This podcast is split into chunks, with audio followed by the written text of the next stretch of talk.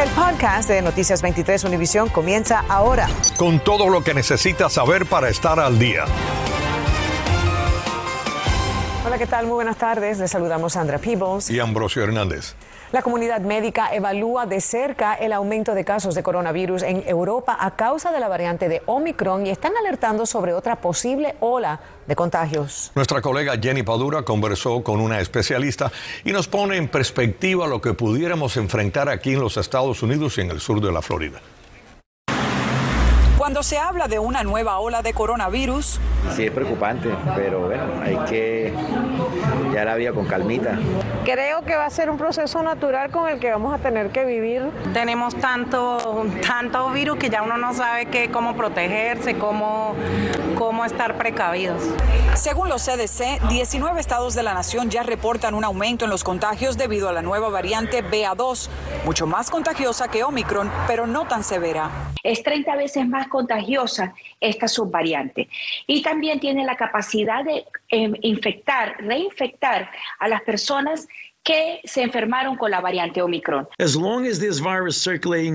doctor Fauci dijo que mientras el virus esté circulando se puede asumir un repunte. La pregunta es, ¿hasta qué punto? ¿Qué más podemos hacer? Aguantarla la, de buena forma, pues, con su prevención. Como por ejemplo considerar usar la mascarilla si vamos a estar en interiores por más de 15 minutos. Aunque más del 70% de la población está vacunada en el país, se ha hablado de una cuarta dosis. Esa parece ser la mayor preocupación entre la población. Que buscaran una vacuna con más efectividad o que nos protejan de, un virus más fuerte. Yo pienso en lo particular, la cuarta dosis va a ser necesaria para las personas con el sistema inmune comprometido y aquellas personas de alto riesgo laboral, es decir, profesionales de la salud o personas que están en contacto con las personas. Este posible repunte en los casos de coronavirus llega cuando casi todas las medidas restrictivas se han levantado. Según la doctora Garcés, estos virus respiratorios tienden a volverse endémicos a los cinco años. Tener una vacuna que evite el contagio tampoco parece viable, al menos por el momento. La intención sería de que cuando ya se vuelva endémico el virus, de que en una, cada año o cada dos años se colocara la vacuna, inclusive se está hablando de combinarla con la de la influenza. Jenny Padura, Noticias 23, Univisión. El laboratorio Moderna publicó algunos resultados de su vacuna para niños de seis meses a cinco años y señaló que la vacuna tiene lo que llamó una respuesta robusta de anticuerpos y un perfil de seguridad favorable.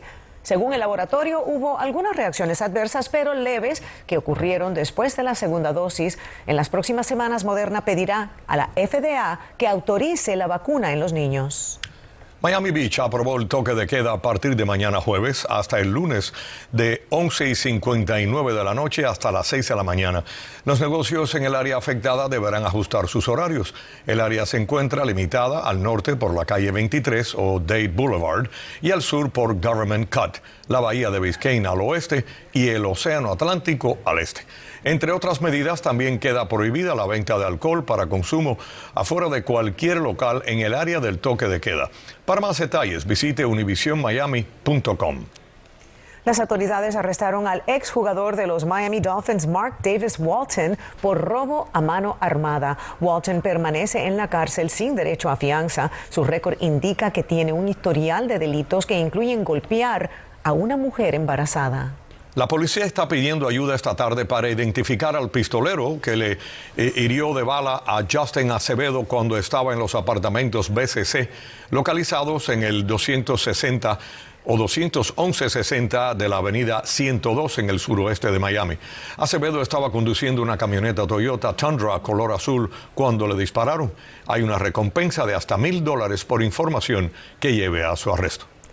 El Seaquarium lleva ya tres semanas bajo el control de nuevos dueños, The Dolphin Company. Y hoy la alcaldesa del condado, Daniela Levin Cava, anunció lo que esto significa para el cuidado médico de Lolita.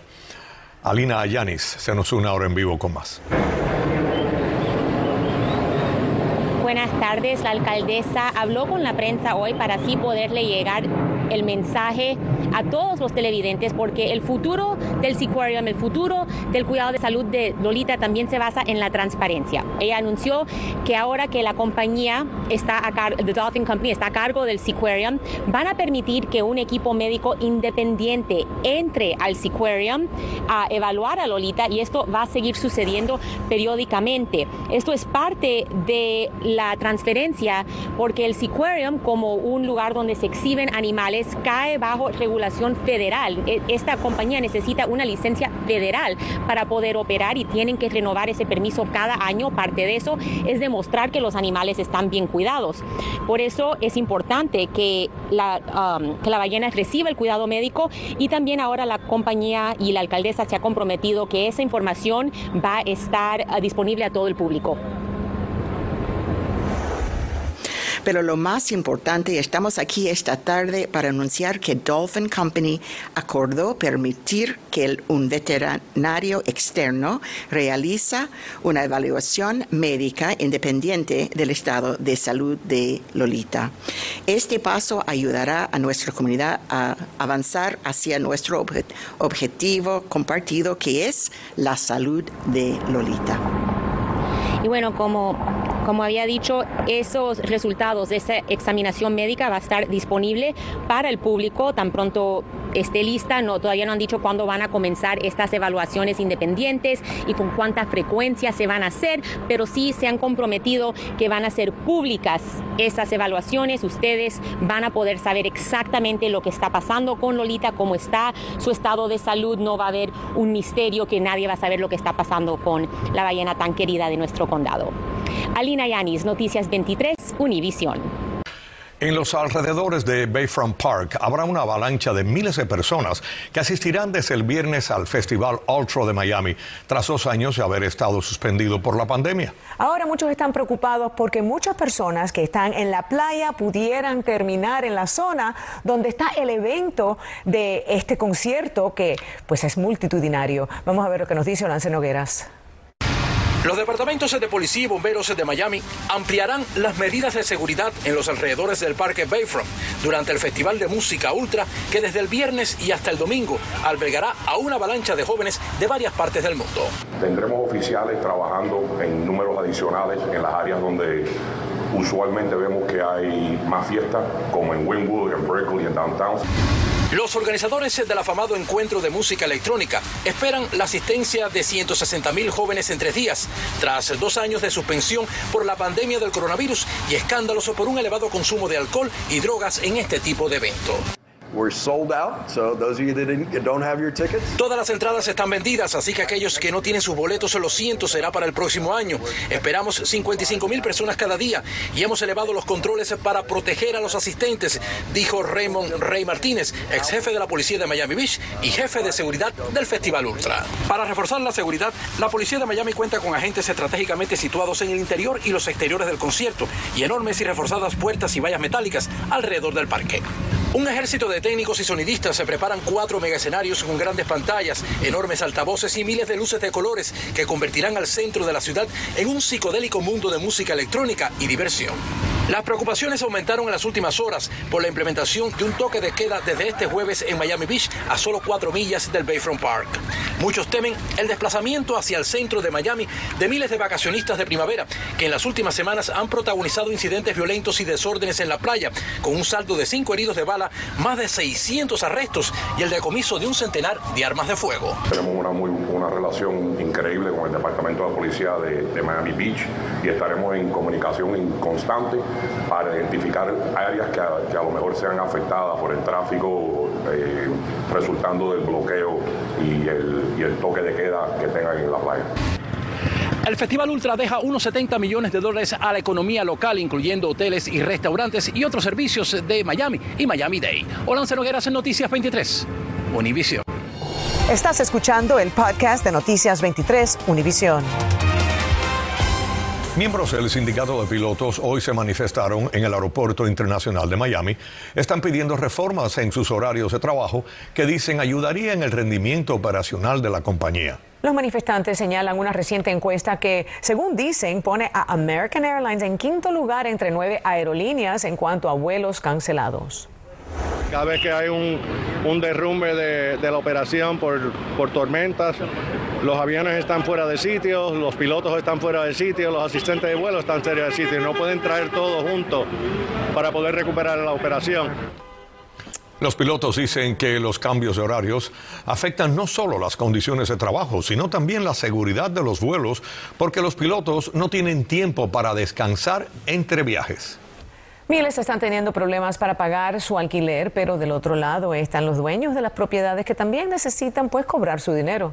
Nuestra colega María Alesia Sosa nos trae la historia de uno que lleva más de un año sin recibir el pago de su inquilina por una vivienda en Shenandoah porque esta señora que nosotros le rentamos, que por cierto, eh, no le hicimos contrato, ¿Por qué? Porque era amiga de la familia, la conocíamos hace más de 20 años.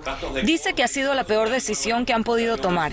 Denuncia que la inquilina solo le pagó el primer mes y un depósito de seguridad. Sin embargo, lleva viviendo en la casa un año y tres meses. Le dijo a mi esposa, mira, Diana, ni te voy a pagar ni me voy a ir. O sea, ya no me quedó otro remedio que verdaderamente buscar asesoría legal y ponerle un eviction. Para entonces, los desalojos ya se habían reactivado, pero los retrasos en tribunales han dilatado el proceso. Me siento defraudado, primeramente porque yo tengo que pagar todos los servicios a esta persona y yo no se los puedo cortar. O sea, va contra la ley. O sea, son 15 meses ya la cuenta va por casi 17 mil dólares. Coltuna ahora está a la espera de la audiencia de desalojo. Yo creo que los jueces verdaderamente tenían que tener, tienen que tener consideración también hacia los dueños de la propiedad antes de alquilar su propiedad, este abogado recomienda revisar el portal miami-dateclerk.com, entrar a la sección de búsqueda de casos civiles. Pueden buscar el nombre del, inquilino, el prospecto inquilino, para ver si ha tenido un caso parecido en el, pasado. ¿Qué, ¿Qué, otro tipo de cosas? Por ejemplo, firmar un contrato, buscar algunas cartas de referencia. Firmar un contrato siempre es buena idea, pero no es necesario, o sea, no, no garantiza que la persona va, va a ser eh, buena paga. Una lección que este propietario dice haber aprendido. Yo sí tengo decidido que si la voy a rentar, me tiene que traer recomendaciones hasta del Papa Pío XII y el Papa Pío XII murió hace 75 años. Y a propósito de esto, una nueva ordenanza del condado Miami-Dade amplía el periodo de gracia de los desalojos de 30 a 60 días. María Alesia Sosa, Noticias 23, Univisión. Gracias María Alesia por ese informe. Noticias 23 ha estado siguiendo el caso de dos familias venezolanas que han estado durmiendo en una iglesia en Fort Lauderdale. Luego se de una travesía de tres meses para llegar aquí a los Estados Unidos y no tenían a quién recurrir. Tatiana Irizar siguió, bueno, las cuentas de otras organizaciones de ayuda de migrantes en el duro camino del exilio. Un techo y una cama donde dormir y comida para alimentarse. Este miércoles la realidad de estas familias venezolanas es diferente. Pero ya estamos aquí y estamos bien, gracias a Dios. Con mucha ayuda ya hemos, ya hemos un poco mejor. Jason quiere ser actor, sus hermanos, policía y futbolista. Las familias Lizarazo emprendieron su camino hacia su sueño americano hace casi tres meses. Escapando de la adversidad, encontraron calamidad. Si hubiésemos sabido cómo era esa travesía, pues literalmente yo como madre jamás, jamás hubiese pasado por ahí. Pero... Arriesgando la tirada por el Dairén, la, caminar, pero yo no podía dejarlo allá, ¿me entiendes? Este martes durmieron bajo techo y en una cama por primera vez en mucho tiempo, gracias a la Fundación Hermanos de la Calle. Más que todo lo que nosotros hacemos es una guía, ¿sabes? Nosotros, claro, si están en situación de calle, están con uno de ellos, no lo vamos a dejar a la calle.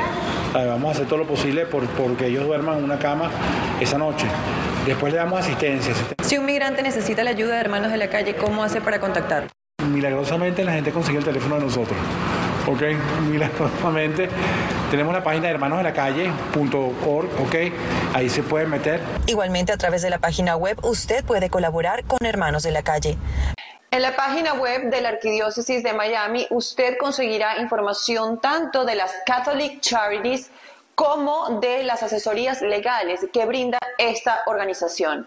En la página web para las asesorías legales de la Arquidiócesis de Miami hay una pestaña, como pueden ver, que se llama Get Help. Allí encontrará este formulario para solicitar ayuda. Tatiana Irizar, Noticias 23, Univisión.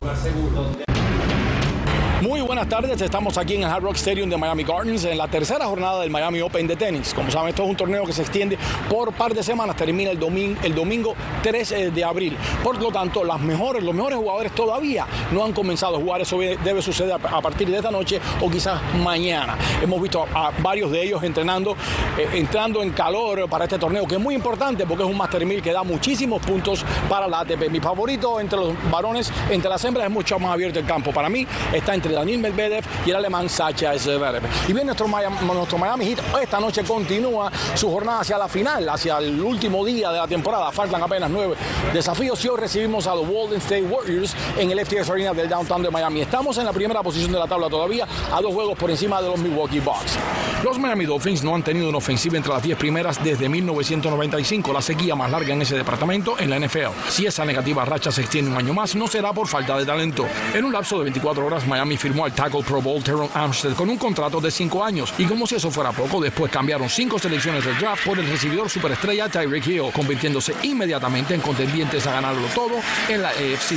Desde Miami Gardens, en el Hard Rock Stadium, Ernesto Clavelo, Deportes 23. Gracias, Ernesto. Bueno, la primera mujer que ocupó el puesto de secretaria de Estado, Madeleine Albright, falleció hoy a los 84 años tras perder la batalla contra el cáncer. Albright ocupó el puesto de secretaria de Estado en los últimos cuatro años del gobierno del expresidente Bill Clinton. Anteriormente, Albright era embajadora de Estados Unidos ante la ONU. La funcionaria se ganó el apoyo y la admiración de la comunidad cubana por su reacción ante el régimen cubano durante el ataque a las avionetas de Hermanos al Rescate. Acabas de escuchar el podcast de Noticias 23 Univisión. Puedes descubrir lo mejor de los podcasts de Univisión en la aplicación de Euforia o en univision.com diagonal podcasts.